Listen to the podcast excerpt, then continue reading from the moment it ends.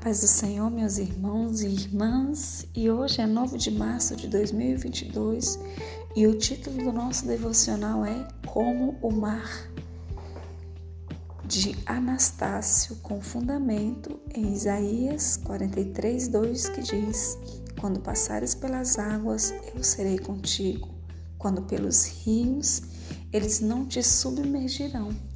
Quando passares pelo fogo, não te queimarás nem chama alguma arderá em ti.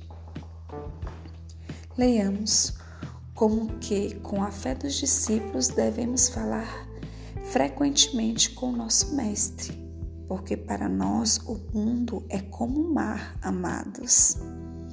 Navegamos nesse mar com nosso próprio livre-arbítrio, atuando como o vento, porque todos navegam segundo as suas vontades.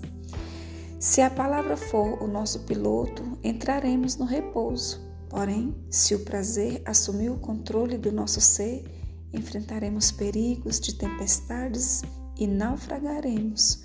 Porque assim como o oceano tem tempestades e ondas, no mundo há muitas aflições e provações. O Senhor disse: Ele chegando a angústia ou a perseguição, por causa da palavra, logo se escandaliza.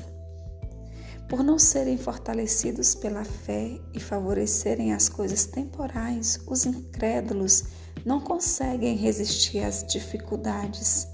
Assim como a casa do homem insensato, construída na areia, quem não tem entendimento cai sob as tempestades da tentação. Os santos, porém, exercitaram seus sentidos para terem domínio próprio. Por serem fortes em fé e compreenderem a palavra, eles não desmaiam sobre as provações.